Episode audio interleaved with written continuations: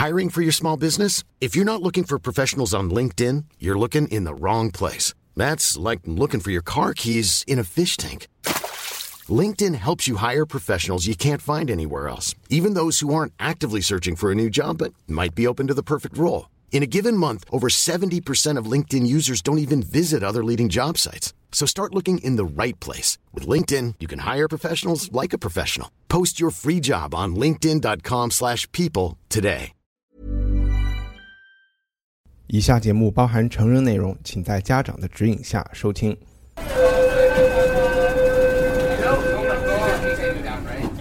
欢迎收听文化土豆，我是易康糯米。文化土豆是来自北京的文艺潮流圆桌节目，聊影视、书籍和艺术，也是苹果 iTunes 商店推荐的最值得关注 Podcast 之一。我们的官网是 culturepotato 点 com。如果你喜欢我们的节目，想麻烦你在苹果 Podcast 应用里给我们写评论，可以帮助提升我们的排名，让更多朋友发现文化土豆的节目。谢谢。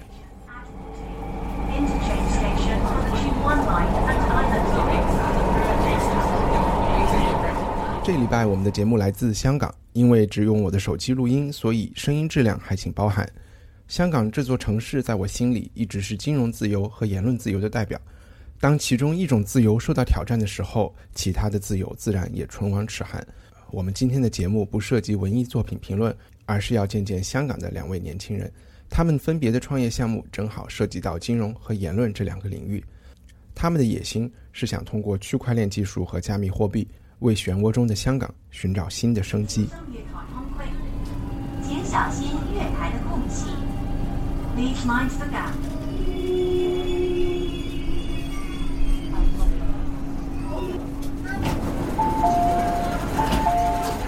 身边的是记者端传媒的主编张杰平，嗯啊，大家好，杰平你好，对，以及香港区块链界的有一个叫 Litecoin 的创始人，他是现在最火的这种区块链创业家吧，高重建。是的，你好，重建你好。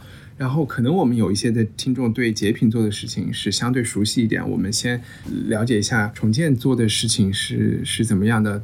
在你介绍自己之前，我最感兴趣的是你的名字为什么叫重建？我也很感兴趣你你想重建什么东西？这个得问我爸呀，这个啊名字不是我取的。你没有问过吗其实我有问过，他应该是对大陆很有感情，对我们的老家很有感情。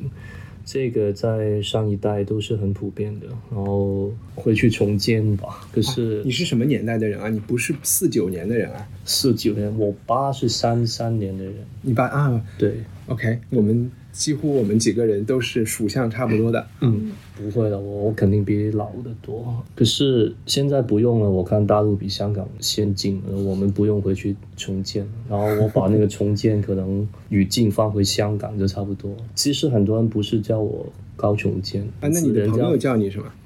朋友叫我高建吧，把就字就别给去掉了。就别问我为什么。啊、我我做了十八年的游戏，在开始你刚才说的区块链项目之前，其实很大部分的一段时间是待待在大陆，有十几但你是土生土长香港人，哦，我在香港出生，但是去大陆创业，开始生意本身是从香港开始，不到两年就回大陆，然后就越待越久，越待越久。是深圳还是？深圳反而少，就也会去，反而少。其他几个大城市吧，最多的是广州。然后，那你有做什么样的游戏？有啊，一直在做游戏，做了十八年的游戏，然后啊、呃一直到去年年初才从那个业务退下来做现在的区块链项目的。所以游戏也是你自己的一个创业公司做的。刚毕业打工一年以后就开始创业做游戏，做手机游戏。嗯哼其实当时的手机游戏跟我们现在了解的手机游戏很不一样，因为 iPhone 是二零零七年的产品嘛，嗯我创业是一九九九年，那那个时候手机刚好吹风说手机会能上网，可是那种上网跟我们现在的上网理解很不一样。那个年代上网第一台手机，它一个屏幕能显示八个字，就是贪吃蛇的那个时代。，对，嗯。所以就是这种上网。那你那时候做了什么游戏啊？好奇。文字游戏有，后来到两千年做一些黑白基于黑白屏幕的动作游戏然后也有最初步的网游就是对战的网游，可是都很慢很贵，就玩起来很贵，不是我们收费很高，是玩起来数据传输很贵。OK，那在这些游戏里面，你自己最自豪的一款游戏是什么？说不定有听众玩过。自豪就真的有点不好意思说啊、呃因为其实一直想要用游戏去讲讲故事，就就可能带出什么呃一些社会的议题这样子。可是这个一直我觉得很难实现，因为我觉得如果能实现很好，因为它的覆盖面其实要比书本，甚至可能电影、音乐都覆盖的广。那我们最接近的一个项目是叫《光辉岁月》的游戏，光辉岁月，它本身是一个围绕香港的故事，是从一九八零年到一九八八年，里面穿插了很多历史的事件。本来的想法是很像呃以前的《Forest Gump》，整个故事是《虚正传》。对，整个故事是虚虚构的，可是很多真正的历史事件，比如说一九八四年中英联合声明，那个叫什么戴卓尔，嗯哼，走走戴卓尔夫人啊，对他走楼梯，然后摔倒了，对，摔倒。然后我们故事里面就会说，因为那个组长不小心倒了点水，然后他经过就摔倒等等，就放了很多就比较好玩的。然后这个反正这个游戏做出来嗯没有赚钱，然后可是回想还挺多的。然后因为刚才还没说完那个故事，一直到到八八年就发生了一件大事情，没有八九年了，整个故事就八八年就完了。你完全是一个理想主义者，对吧？非常超前的去考虑一些事情，技术首先没有成熟，受众也没有成熟的情况下，你就又在内容上给大家最大的挑战。我我觉得你肯定是在夸我，可是我自己的你有看到我的表情，我是觉得在被吐槽，因为我经常被这样子的吐槽，然后我没有、没有把这个形容看得很正面，因为是我自己的问题，我觉得啊、我想要真正要改变一些事情，而不是留在一个很理想的场面。可是我、嗯我好像还没有戒掉这种倾向。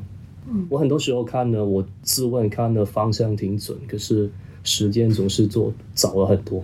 在你的成长过程中，有哪些事件，或者你怎么怎么就变成了这么一个小众的人物啊？刚刚前几天有因为我想了一想，就是你把你的技术画一个圆圈，然后把你的内容画一个圆圈，时间点再画一个圆圈，然后交叉点，也许就是你一个人了。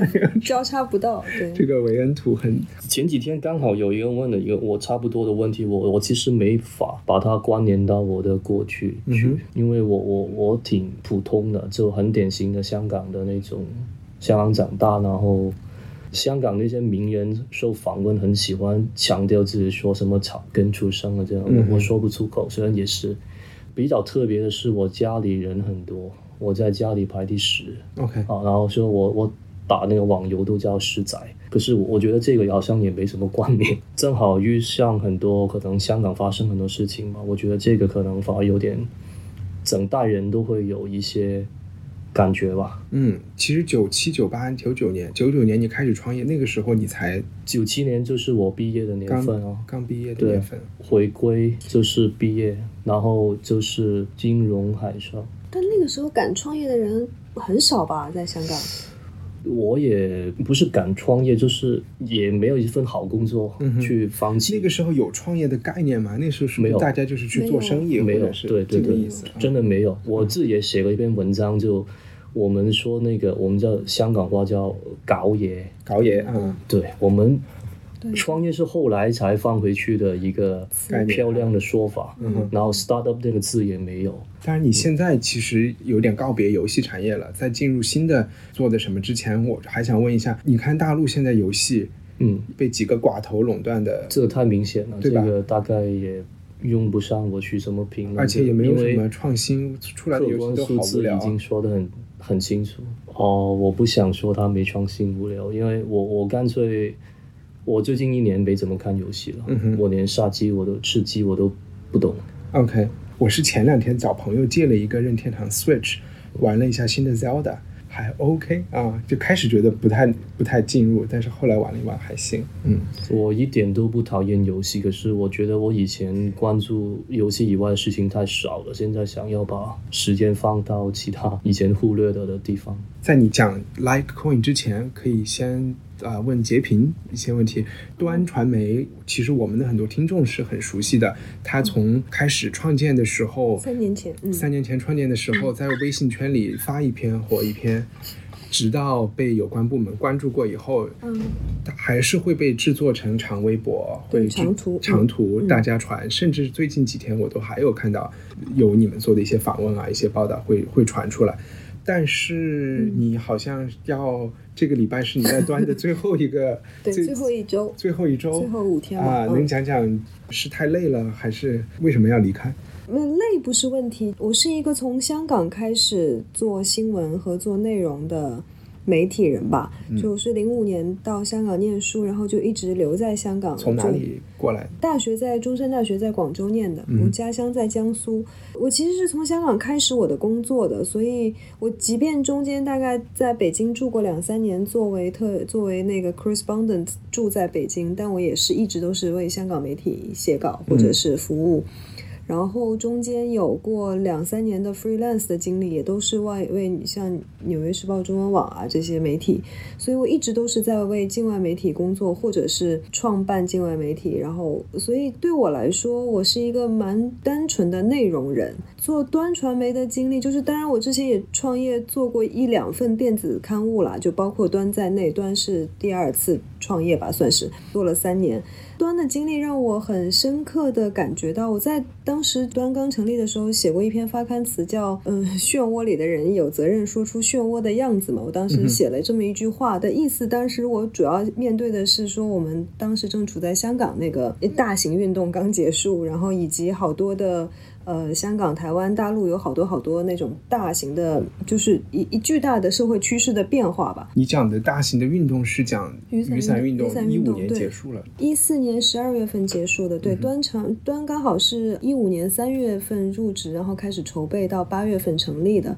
我当时感觉就是说，我们都还处在这个时代的漩涡之之中，然后那作为一个新闻人或者是做内容的人，说出他的样子是一个本分嘛。当我开始做端之后，我逐渐意识到媒体这个行业本身。就在漩涡之中，然后或者是说内容产业，或者说的更大点，就整个的世界的这个信息结构的变化本身，可能席卷我们这个时代最大的一股漩涡，就。不光到后面，像不管是美国选出这样的总统，对吧？然后英国脱欧，或者是社交网络，就现在大家对脸书的这些抨击，就是这个信息结构的变化，在我在这个行业里的时候，才意识到说是这是真正的漩涡。所以我在端的这三年的兴趣，就关注点开始逐渐从怎么样做好内容，变成怎么样让好内容能活下来。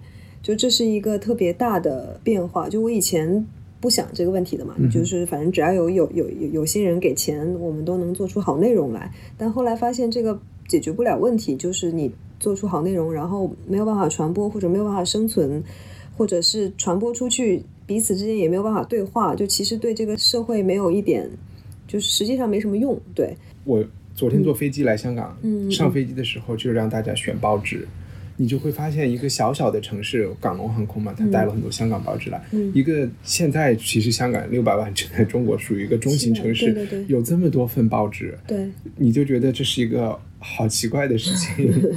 啊对，香港的媒体一种情况，你觉得很繁荣啊？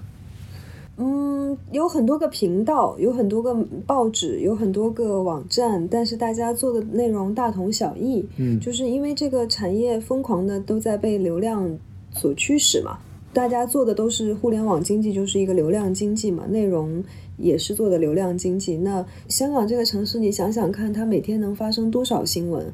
有，所以才发生过，呃，春节前有一个大埔有一个巴士，嗯呃，就是翻车死了十几个人，然后就会有疯狂的所有的媒体记者都会涌在第一时间涌过去，然后拍摄那些最残忍的画面，然后还还会有记者挡住消防车说：“请给我三分钟，让我多拍一会儿。然后因为因为他们需要这样子的画面跟头条来抢占读者很稀薄的时间嘛，尽管说他有很多份刊物。很多个网站，但并不代表它的内容本身，至少按我希望的那个好内容本身这个层面是完全谈不上繁荣的。对，那你是觉得香港人生活节奏太快，需要的这些词娱乐化的新闻是没有时间来想想问题？重建，你觉得？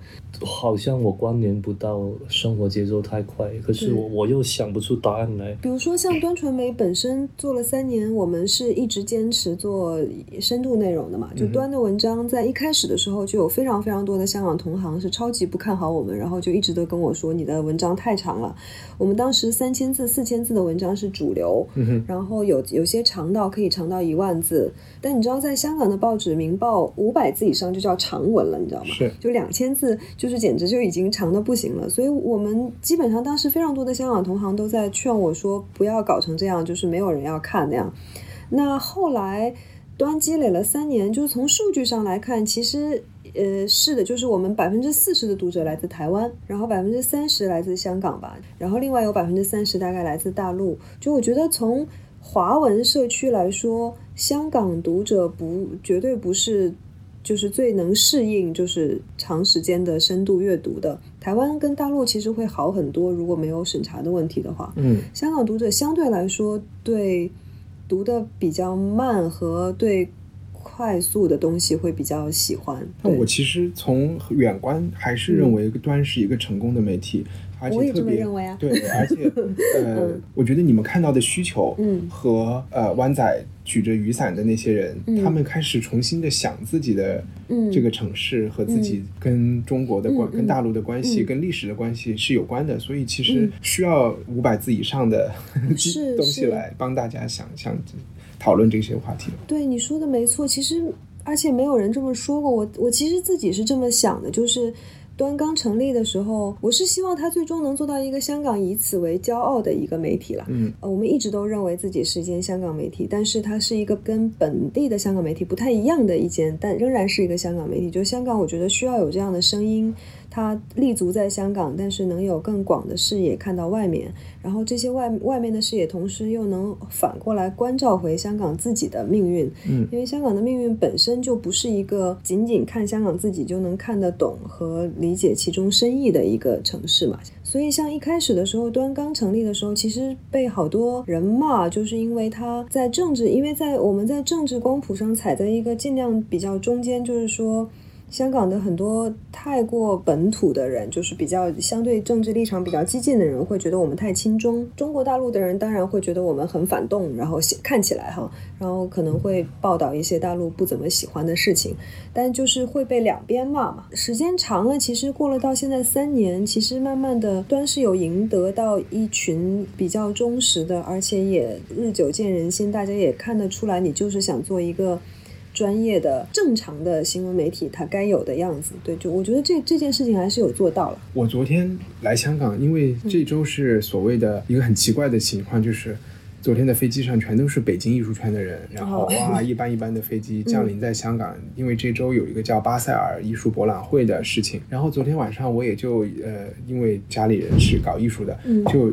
去了一些毕打街的那些画廊的楼里面看，在那个楼里面，我觉得是个非常有趣的景象。可能在香港的所谓社会阶级比较高的外国人，嗯，以前服务他们，现在服务中国人以及他们的这些画廊古董商，然后从大陆过来的新贵有钱人，他们中间有的是自己白手起家的有钱人，有的是官员的小孩子，其乐融融啊。然后，但是在这一群人里面没有。没有什么香港的本地人，是的啊，你能看出来是吧？呃，完全能看出来，因为讲英文和和普通话，就一个很奇怪的事情，我就能看到有一些更大的力量，他们碰到一起以后，马上就如鱼得水、如胶似漆的在一起了，然后就和香港没什么关系。然后刚才在等二位的时候，香港大学嘛，我们现在在港大，你也能看到一个。更长一点的时间线，港大可能成立于，其实香港大学成立的时候，清华、什么同济、南开这些，也是一帮国际势力在中国建大学，可能当初追求的事情差不多，但是就中间又分开了。现在也许像截屏，你上你在这里授课，你的学生也有很多香港人，嗯。我也不能够很清晰的说清楚，感觉就就是觉得很魔幻的一个嗯。一一一种情况。只有在香港的时候，能够对香中国的历史和中国的现在最鲜明的那一面表现出来，在其他地方你都看不那么清楚。就包括那些中国的有钱人，在国内可能他也没有那么展现出来。没错，你你那个观察挺准确的，就是我觉得在毕打街的这个场面，这五六年吧，都有特别强烈的这个感受，就是你去中环或者是那些传统的香港精英集中的地方，包括一些嗯高档的楼盘啊什么的，大堂里或者是那些嗯场所，基本上来来去去的普通话跟英文是非常主导的语言。我觉得香港的华人的上流社会，就是这个精英的华人的这个精英群体，其实是在。换血的，就是非常明显的。早年是像就香港的，香港有所谓买办资产阶级嘛，其实一直都有的。对，就是呃和难民，香港的社会的性格底层是。可能百分之一的难买办加百分之九十九的难民吧，就这个是构成香港的社会底色的性格，所以就你可以看得出来，他的底色性格是趋向保守的，就是因为他如果不是趋向保守，他不会变成难民，他其实是去政治化是他的性格底色，然后再加上上上面一一一层跟这个。政商界打交道来赚取好处的人，但现在是就是上面百分之一，可能我不知道，也许扩大到百分之五，但非常多的置换成了中国大陆的这些官二代啊，或者是富二代，或者是出来做生意的这些人。而且就像你说的，他们在大陆不太会那么淋漓尽致的展现他们的欲望和他们的这个风采，就其实是出来之后到香港这么一个是自由的地方，但也是。相对来说，你说借来的时间、借来的地方也好，就好像就就是好像这个城市对他们来说就是一个用来享乐、实现金钱和欲望的交易的这么一个地方。嗯，更荒诞就是香港本土其实在发生非常大的变化，然后本土在有很强的政治跟身份的自觉跟觉醒，但这件事情跟就这层人好像完全没有关系，对，也没有被外面的世界很好的理解。然后甚至会被污名化，就我觉得这是一个香港本身很大的焦虑了。嗯，那高健，你你长期在大陆工作，所以你会有一点失去香港人的这种身份吗？然后你再回来和香港朋友聊天，你有会觉得他们？我我觉得我在一段很长的时间跟刚才杰平说的情况很像，我被两边骂，我被两边否认。香港的人会觉得我我很，我们叫左高，嗯哼，你知道吧？不知道左交。哪两个字？左左边的左边的左，胶水的胶，这是很很低俗的一个说法啊。哎，低俗在哪里？解释一下。因为胶本身是粗话换过来的，对，是什么意思？就其实，但左交其实有好多种意思，就是你到底是亲中国还是对对，太多演绎了。其实，在香港，左是很万能的，反正是负面的。OK，然后大家不会搞清楚你。到底你说的是政治的左呢，还是经济的左呢，还是怎么走？没有人会去弄清楚。可能简单说，就是现在在香港仍然有就是所谓的传说中的大中华情怀，仍然关心中国，仍然就是有这个大中华情怀的人，其实往往都会被叫做左交了。那交字再再再加一点负面的意义，对。像与之相，我我就是想，谁能解释交字负面的意义是什么？原本是那个性器官。男最原本啊，男男生的。啊，OK，对，但后来原本。后来有一些什么笨蛋之类的这种对对对，后来这这个是最原始，已经没有人会这样理解。可是你要问我就回答你，已经变成一个。固执的笨蛋，大概这种感觉差不多吧。对对对，其实没有很重啊。哎，我觉得很奇怪，就是香港人的这种粗犷。不是，我是说你 左作为一个负面的词语，因为我在报纸上、飞机上的报纸上看到，全香港人都很想政府马上给大家派钱，就是财政有盈余，然后我就说嘛，我就说那个 不是所有人都想左了？搞得非常不清楚。对对对。其实如果你说左交是什么，我就想起你刚才说我理想主义，就。其实是同一回事，就你用一个很有文化的说法去说，很通俗的，就别说低俗吧，通俗的。现在我知道为什么是个负面的词了，你反应了。对，所以你知道我反应了。右教就是比如说中国人都滚出去啊，然后大陆学生不要来抢我们的学位啊，这个叫右教。对，左教是说什么呢？就是比如说包容，包容，包容是一个很负面的词，在香港，因为你一一说包容会被。给你贴左交的标签，嗯，就毕竟还是说明你有时候是处于大陆和香港中间的一种观点，或者你是能具体的讲，为什么吗？就是我特别是在哪些观点上，你会和香港的朋友有不一样？比如说包容，本来从中文来说是一个很正面的词，然后在香香港已经变得很很负面。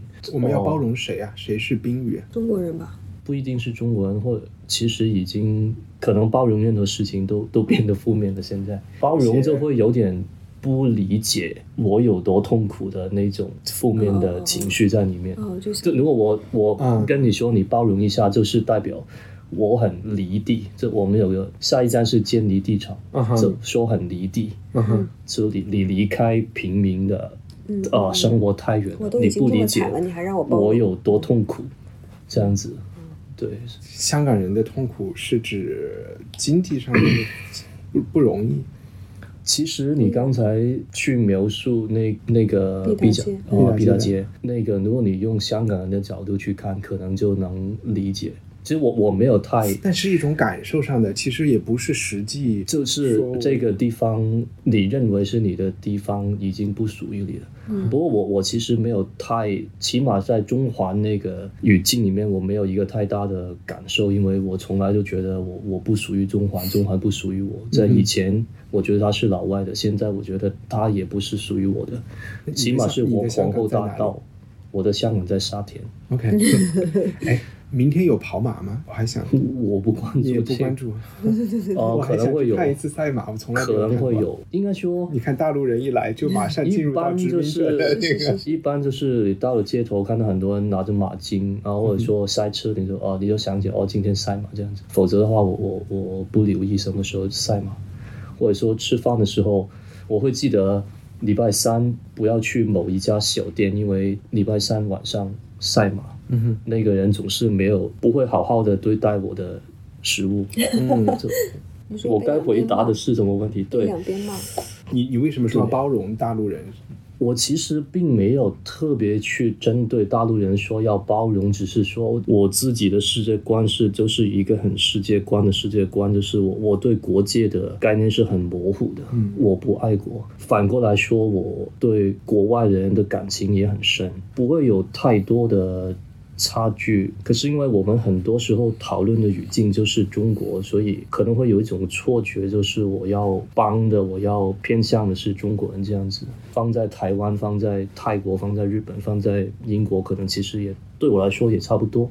嗯哼，这对我我是把国界纯粹就看成一个管理需要嗯事情而已，本来就不存在的。你确定你是不爱国还是太爱国了？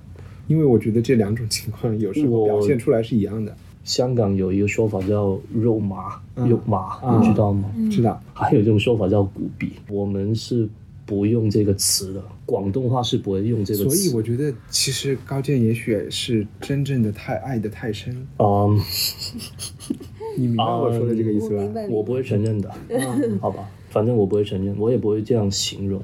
别说让我说这两个字，连前面一个字我都不会说。我知道普通话要怎么这个字怎么意思，比如说我我很爱吃鱼蛋，啊、我很爱吃蛋挞，嗯哼，我们不会这样说。嗯，我作为一个广东人，我说白话长大的，我根本不会用这个字。那是说什么？我中意好的喜欢，啊，喜欢就不用上升到那个爱要牺牲自己因为的层面。因为爱是一辈子了、嗯啊，然后我不会用一辈子来形容那个描述那个鱼蛋。明白。其实刚才二位讲到的一些话题，已经有点帮我们过渡到一个新的东西上了。因为杰平刚刚提到，就是社会的发展有时候是有一些，它是一个漩涡嘛，而且有的时候是你不能控制的东西。重建也有说到，你对国家这个概念，嗯呃，本来也不太认同，和他就没有什么感情。嗯那现在最近几年，突然甚至是过去半年，突然在媒体和大众的视野里面出现了一个东西叫比特币，嗯然后出现了一种技术叫区块链，嗯啊，这个东西是肯定很多人都没有预预见到的，它起码现在被应用在金融领域，作为一个大家去炒，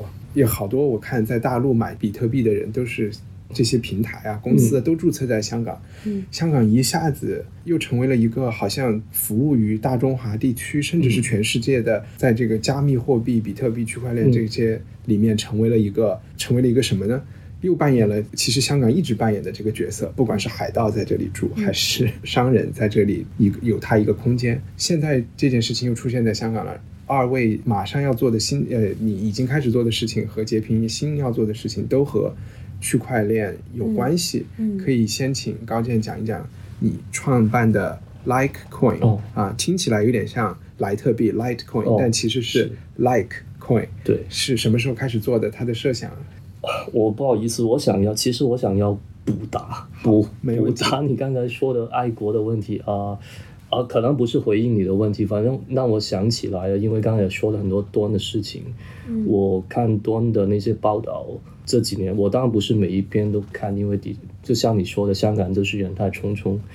可是我看的最心痛的就是说低端人口的，我必须得说我对那些人感情很深。其实那个我在那个城市也待了一段时间你，特指的是半年前北京的北京的这是个嗯，如果我对什么人有有感情的话，这这跟国家真的没有什么关系。如果这个事情发生在其他国家，我觉得我感受不会差的太多。当然，这个会更强烈，因为我在那个地方待过，我在那边的朋友很多。然后是否爱国，我就不回了，我我就还是回你刚才说的 Litecoin 的问题。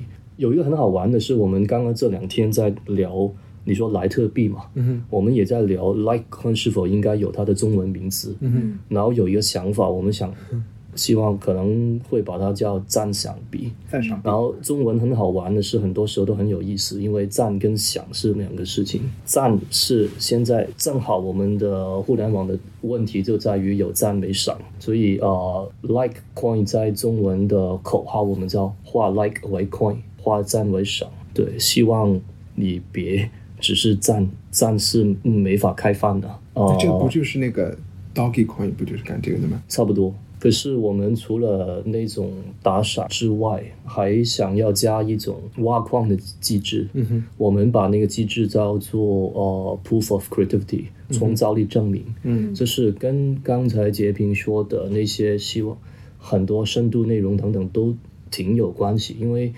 现在互联网，我觉得内容很多。你你刚刚也说香港的报纸很多，好像很繁荣。嗯啊、其实我作为一个完全是门外看，作为对对传媒，我都能回答那个跟截屏差不多的答案，因为这个太明显了。嗯多少份不是重点，嗯，他观点没有区别，他都是那些一模一样的东西，对一百分都没意思。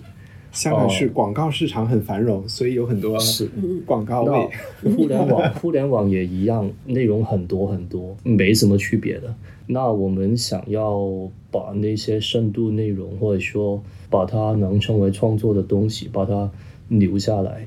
那留下来必须得有商业模式，必须得有人去买单，去把它存起来，还有人去买单给那些呃把它创作出来的人啊。那这个就是 Litecoin 的一个出发点吧，可以说。对。嗯，所以他是要试图帮助内容创作者摆脱广告商的。我不会特意去说广告模式需要消失，可是肯定需要一个互补。那么多的斜杠族，那那么多自由创作者，如果可以在创作的时候不用想那么多，写这篇文章、拍这个照片，能不能有广告商去支持，嗯就他就可以随心所欲的去创作，嗯嗯很专注的就把那个作品做好就好了。那 LikeCoin 现在它是从什么时候开始？现在进展到什么阶段呢？他从一年前开始吧，就是刚刚你说到我背景，我做游戏，然后去年年初我从游戏公司的那个业务退下来了。本来是想要比较休闲的看电影啊，一七年的前半年我看了一百多部电影，哇，疯了！我本来是没有特意去数的，然后发现哎，Netflix 有一个嗯可以查那个 history，我就看看，哎、原来看了一百多部，然后还不算电影院的那些，把一些以前该看的书看了，可是也就在这个过程里面接触到区块链，接触到那些加密货币等等，就啊，所以你之前也没有了解，之前肯定要有听过，可是没有去深入的去也没有想也没有去买过，呃，没买，因为我觉得专注很重要。然后我专注做游戏的时候，我就那些我就都听过，可是都不会看得太深。从去年来开始做这个币的人，就说的难听一点啊，就是因为这个事情已经火了嘛，那现在其实有很多人都进入这个领域，嗯嗯然后都有不同的故事。嗯其实最后大家就是想写一个白皮书，然后。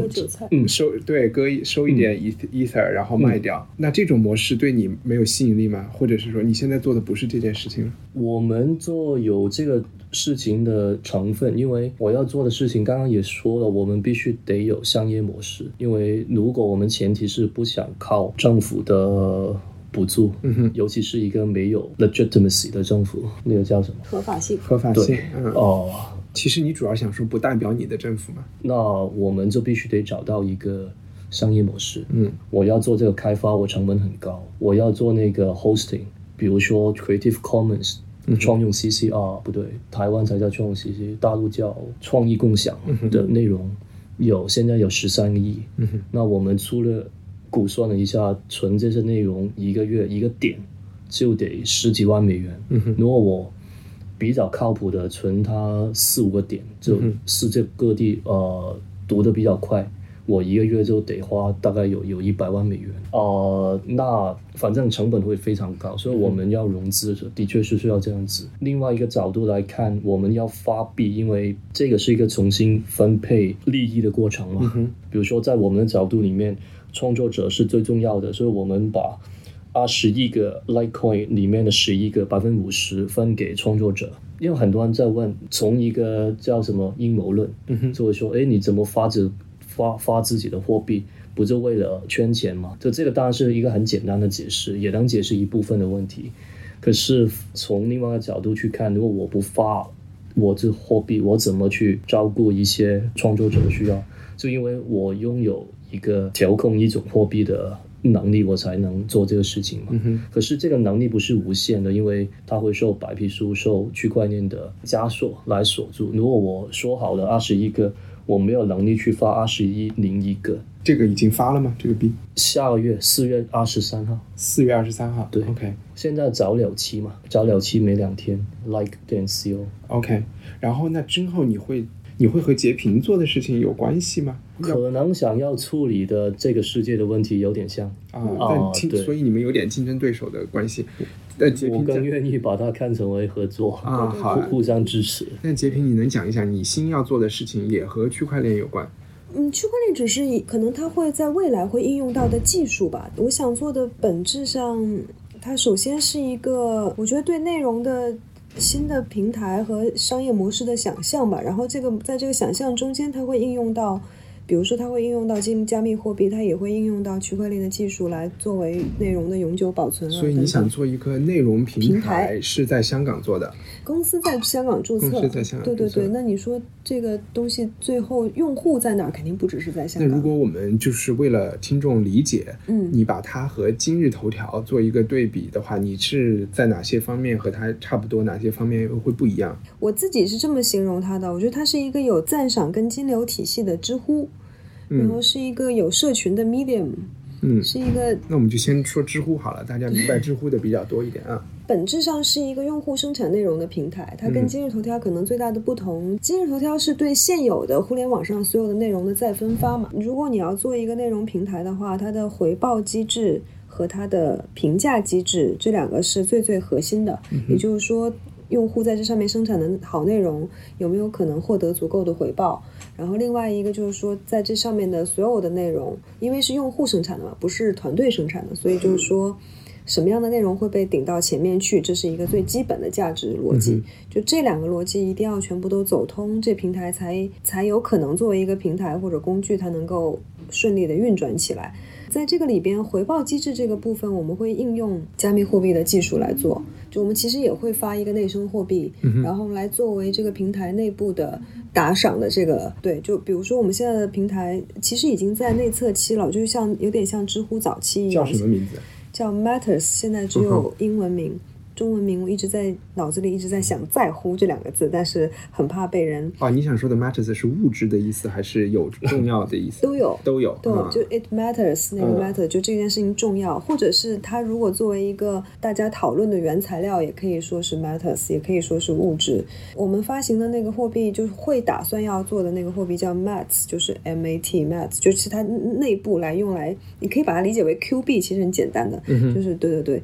然后所以基本上就是你可以想象是一个知乎这样的平台，但是一开始的时候我们选择的呃那个模型不是问答，而是有点像 BBS 一样，是一个讨论区的这个模型，就是大家可以去发文章，然后可以有长篇的大论的回复和讨论。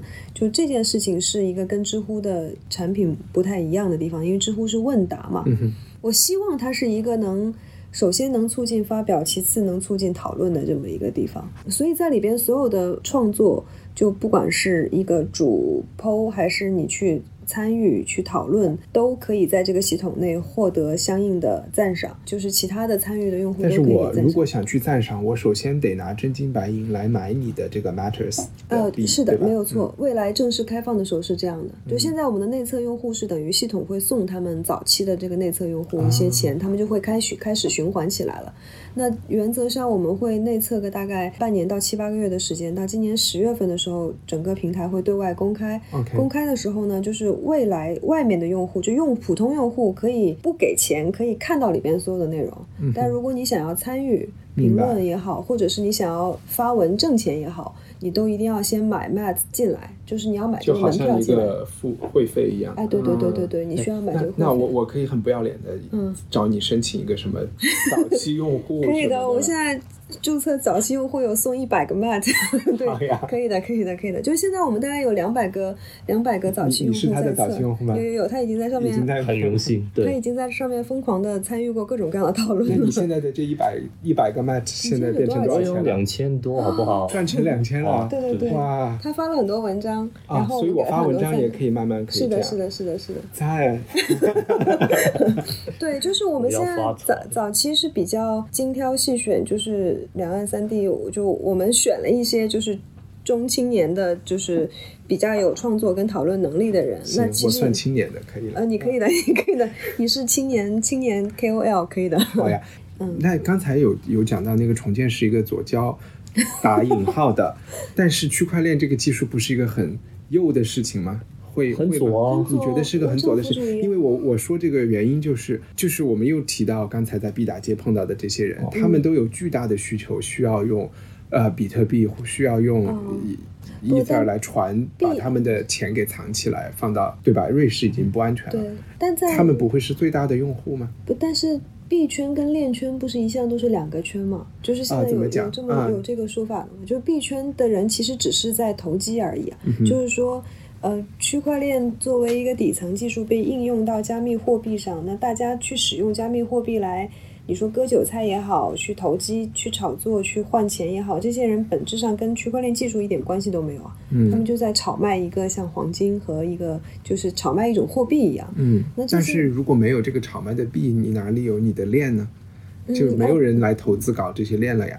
没有错，就或者是说没有这个货币，就是没有。我觉得中本聪当年很厉害的，就在于他发明了一个特别从人性的这个私欲出发的一个有强烈利益驱动力的这个货币这件事情入手，然后让区块链的技术可以有这么快的发展。但问题是，发展起来就是区块链技术本质上跟币没有直接的关系嘛，对不对？你觉得币圈和链圈是两个圈吗？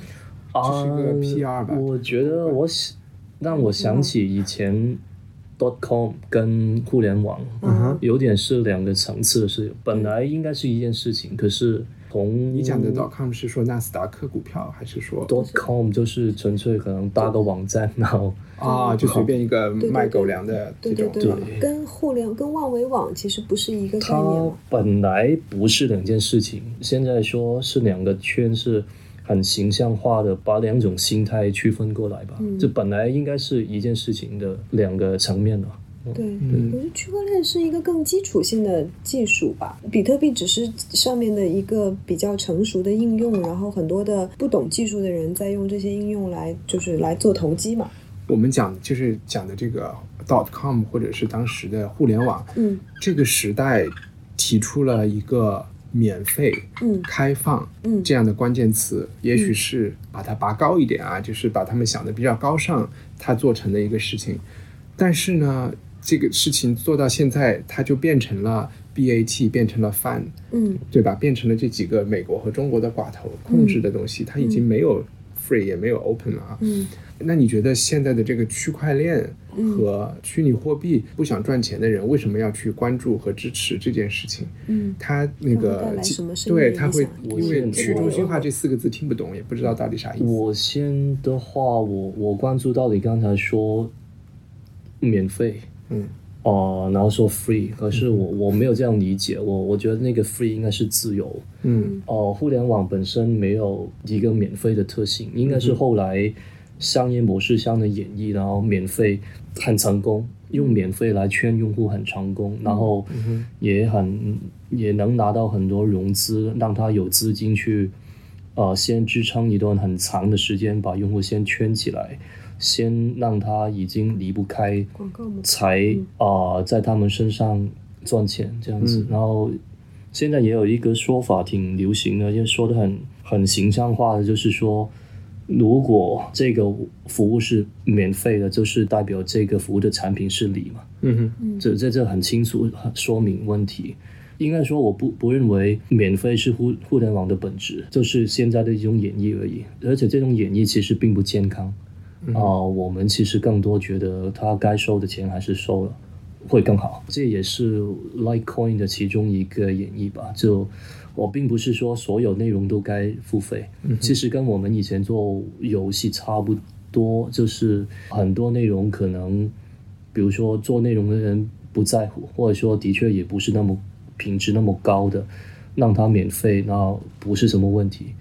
如果可是如果一些什么内容大家都觉得免费，我我会是一个很大的问题、啊，所以我们觉得高质量的内容，然后有一部分的人，比如说百分之三也好，百分之五也好，去付费，让它跑通一个商业模式，会是一个好得多的啊、情况，好得多的一个互联网的演绎。这个是区块链可能会帮助到我们的事情吧。现在很流行把区块链说成为互联网三点零，是有我觉得是也是大概的一个意思吧，就重新去演绎一次那个互联网。对，去把它可能开始设置一些跑偏了的地方，纠正一下啊。呃，截屏看呢？它，我觉得区块链也是一个政治啦，就区块链是一种是有意识形态在背后。对，区块链跟人工智能是两个非常不同的方向的意识形态。区块链本质上是非常无政无政府主义的，实际上，对它其实我觉得在政治上说的极度理想化一些，它本质上是可以让每一个人去实现自己的身份自治的，就是这是一个极度极度理想化的演绎啊。对，意思就是说，你像我们所有的人跟人之间的交易、出生、呃成长、毕业，然后买卖公司、买卖商品，全部都是需要权第三方权威机构或者政府或者军队或者什么的认证的。嗯哼，区块链技术本质上是可以实现所谓的共识信用机制，就是说我的存在不需要你来证明，嗯我跟你之间的任何的行为不需要第三方来证明。那这其实是一种真正意义上的身份自治了，但这个有点不要说那么吓人，就可能是可以避免权力的滥用。呃，对，他甚至就是可以不需要权力的但没有在场。被滥用的时候，我其实是希望有人来帮我建立这个信用机制的。呃，没有错，它其实是它本质上不需要权力的在场，然后我们需就是有限度的需要权力来进行一些中间的监督管理等等而已。就所以变成说才有机会，大家说区块链是一个生产关系上的革命嘛。那这件事情要怎么应用到很具体的商业场景里，其实是有很多。我觉得现在离这个应用还是就是现在像我们自己在做，都是在做这个探索了。为什么在音乐、在内容、在这些领域开始有很多的人在试用，就是因为。呃版权是最基本的，就是读者跟作者之间的这种，嗯，就作者自己证明这个东西是我的，然后不需要第三方中介机构，不需要经过媒体或者是音乐唱片公司，就这些来认证。然后同时，它也可以保护自己的版权，不会被篡改，不会被不会被别人盗版等等等等。就这些领域可能是大家还有游戏，其实也好像也有吧，就是这些领域是大家比较直观的能想到区块链技术也许能应用到的，但具体它会怎么去很大范围的应用到，其实大家都还在探索。就现在所谓的很多区块链内容平台、区块链音乐平台、区块链游戏平台，其实真的应用到区块链的是不多的，但大家就是这个这个想象空间在前面。对那，你刚才举了一个另外的极端的例子是 AI，是没？我没有太听清楚，你好像对 AI 有很多担忧。是集生产力的提升的大量，就是是嗯就是如果说区块链是改变生产关系的话，AI 当然是改变生产力了，就是它就它是一个极度非常适合被权力和集权应用的工具啊。嗯哼，对，就是因为它能极大的提升计算能力，极大的提升数据攫取和计算和但这也是个不可避免的趋势，是吗？啊、没有错，对，所以就我觉得，所以我一经常觉得看中国的取态很有意思。中国是在区块链跟 AI 之间，显然是非常大力的在拥抱人工智能这件事儿了，但中国对区块链技术是很警惕的，对。不是有一个社会信用体系，他们最后对，但那个社会信用体系是一个中心化的管理嘛？嗯对对，是用 AI 来做的社会信用体系，它不敢去中心化，怎么去中心化？去中心化本质上就是颠覆所有权利的一件是是是事情。，嗯，对，嗯。可能更明显的是从截屏这边开始看到一个时代的一个城市在一个暴风的中间，然后希望通过内容参与这件事情，或者是尽你所能见见证见见证这些事情。这件事情本身碰碰到了一堵墙，然后现在大家退到了一个可能觉得解决这个问题的办法是一些要去找到一些更根本或者更远离这件事情本身的。嗯，对我从内容产业的参与者，就是我作为内容产业的参与者，希望见证这个世界的变化，但是见证着见证着，发现我自己身处的这个产业就是变化的最中心。嗯如果想要让这个见证能够可持续的进行下去的话，或者我自己希望能够在内容产业的商业模式上有没有新的想象空间，能够 facilitating 更多的人也也是一种曲线。救国。除了这个“国”字，大家不认同，连重建不认同。当然，就是好内容仍然是我的特别执着的一个那个嗯执念了。就是以前你可能所有的精力都放在怎么生产好内容上，现在就是变成怎么让好内容能够活下来，能够让生好内容的制生产者能够活下来。对，嗯，我特别同意。然后我觉得我们今天这个主要的部分聊的差不多了。我想插一句，就是以前我和香港的朋友聊天的时候，他们会特别憎恶这些地产商，然后就觉得他们简直就是 嗯人渣嘛。嗯然后我第一次听到这个的时候，我不太理解。但是现在在大陆不是有 BAT 了嘛，我就完全理解这种情绪了。我觉得 一想到内容还要靠他们做的平台来做，我就简直 是的是的没这有这这错就太可笑了啊！对对对对对，大陆的呃大陆的商业发展完全是香港模式。嗯，好吧。对对对，我我只是期许二位成功之后能够 保持初心。哦，对，先成功肯定，对对对。如果但就是保持初心跟成功，可能这两者之间有一些矛盾哈。哦，我觉得是，对想要保持初心，然后要成功，可不太容易。对，我经常被劝，就是要不先先成功算了。对，呃，这个没有那么简单。我觉得这个什么人干什么事情，所以对对，嗯，有的人你就是有一个这种诅咒在这里，嗯你就只能去做这个事情啊。嗯嗯嗯嗯，对好吧，希望投资人不要听到我们刚才讲的。投资人才不听这个节目。我们有一个呃，每次节目有一个环节叫编辑推荐，是和哦听众分享一些好玩的你看的书啊、电影啊、电视剧啊什么的。呃，你们谁想先来？你看了一百多部，你 好不好？我想到了，本来一开始你说的我我没想到，可是因为我很少过来港大，然后上次过来，或者说通常过来也是因为一个朋友陈浩基，他住在这这附近。然后刚才你们聊的话题也让我想起来他的一本书，老书，一三年的书，一一三六七，他在大陆没有发表，可是呃要找出来看也应该也不会困难。他在说里面有六个侦探的故事，从六七年到一三年啊，文化土豆推荐过这本书，但你继续讲啊、我们这节目太好了，太厉害了。推荐过几次？一次。嗯一次哦，我本来想我们推荐他的呃，我们有一期聊那个勒卡雷 John le Carre 的侦探小说，嗯就梳理了一下华文世界的侦探小说，嗯就有讲这本啊。你哦继续说啊。我刚刚昨天买了他新的那本书，可是我这没看，也不该推荐嘛。而且你刚才聊到香港的那个变化，特别让我想起来这本书，因为它本来就是选了在六七年到一三年中间六个有大事发生的年份。跟他聊天也会说，他正好那本书是一三年发表的，否则那本书肯定要叫一四六七。哦，对，这个如果没看呢，我再推荐一次好了。好呀，而且我们当时记得推荐大家在大陆去找这本书的方式是，台湾有一个叫 Read Mo 还是之类的一个 app，、这个 app 可以在网络版、在 PC 版上用支付宝买它的那个币，然后再用那个币换成这本书，然后就可以在 iPad 上看了。哦，嗯，对对对，我也是这样子看繁体书的。现在，嗯，有时哦，我也想过要不要看它英文版，我想要看它翻译的怎么样。呃，正好它英文我觉得书名翻译的特别好，就是刚才截屏也提到的，就借来的地方。然后它英文名字叫 The Borrowed。OK，、截屏有什么推荐？哦，我最近都在疯狂的看区块链的书，显得很无聊。呃，对，但我最近看了三遍同一部电影，但你们应该讲过，就是叫《Call Call Me by Your Name》，嗯哼，就那个以你的名字呼唤我。对对对对对，我也不知道为什么我很迷它，就是我去了电影院三次看，我觉得是不是一个进入了性冷淡的人就会对这种纯爱电影特别的难以抗拒？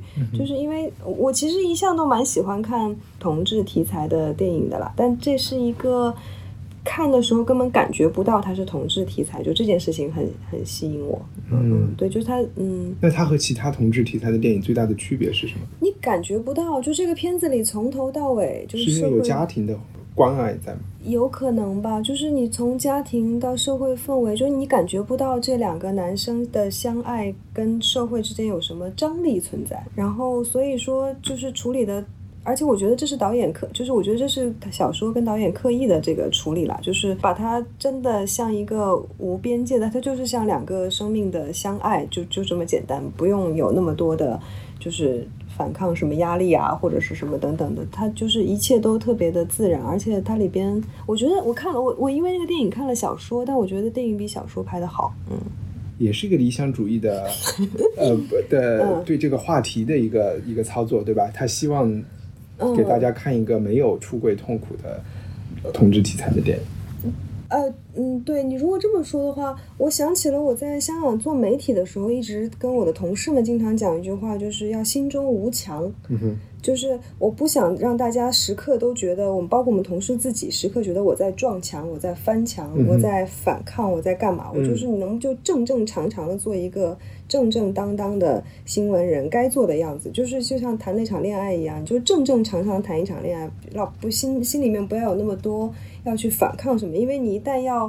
去想着这个墙的存在，其实你的动作一定会变形的。你某种程度上跟你反对的人会陷入不自觉的同构。我觉得这这件事情是至少我自己在做在香港做新闻的时候特别特别害怕的一件事。我们播客也是这样。嗯，其实有时候正常就是一种态度了，啊是没错而且是需要一些就你无视它嘛，就是我觉得这是特别重要的一件事儿。嗯嗯，对也可能这是这电影打动我的一点吧。刚才我都没想到。好呀，所以其实我就把你的推荐，你的你其实是推荐大家去看三遍这个电影，看了一遍的还可以再看两遍。对对对，小说不用看了，小说没有电影好看。嗯 嗯好，嗯，我推荐一个吃的东西吧，然后这个东西一说出来，其实可能那个生活在沙田的 那个重建会会瞧不起我，但是我是告诉你怎么做这个东西。就昨天晚上我去了。呃，就是去了那个中环，然后 中环的又服务中环的那一群人的有一个餐厅叫 Little 包，是卖包子的。那它是一种，就是把一个很简单的包子稍微做的复杂一点，然后卖八十块钱啊、这样的一个地方，呃，要排队一个钟头。但是它里面有一个甜品特别好吃，而且恰恰和我中午在飞机上自制的一个甜品一样，因为飞机来了以后。那个面包我忘记吃了，嗯然后最后有一盒冰激凌，我就把面包上涂了奶油，然后把冰激凌加在里面，做了一个三明治吃，啊，我觉得超级好吃。然后昨天晚上在那个 Little 包这个店呢，他们的甜品形式也是这样的，只不过它那两片面包是包子蒸的啊，嗯。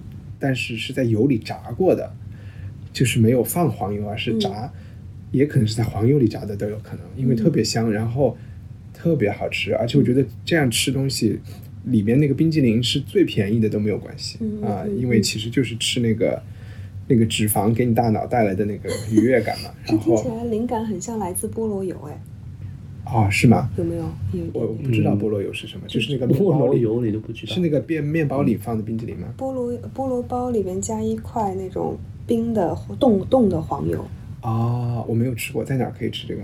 呃，应该是经典美食，但是可能要查一查哪家最经典。就是这是香港最最最最，就是如果你数得出来三样经典美食，这应该就是其中之一吧。啊，是吗？鲍鱼，然后鱼翅和菠萝油吗？挺 挺好的，我们就就这样。就聊到这里，好，谢谢，谢谢大家。一口氣，不信眼淚，能令失落的你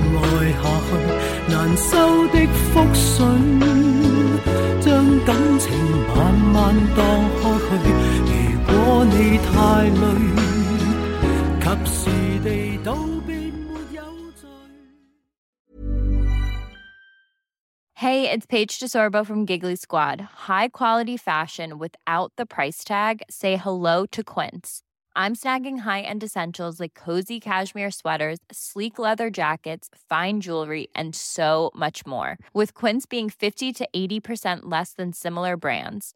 And they partner with factories that prioritize safe, ethical, and responsible manufacturing. I love that. Luxury quality within reach. Go to quince.com slash style to get free shipping and 365 day returns on your next order. Quince.com slash style.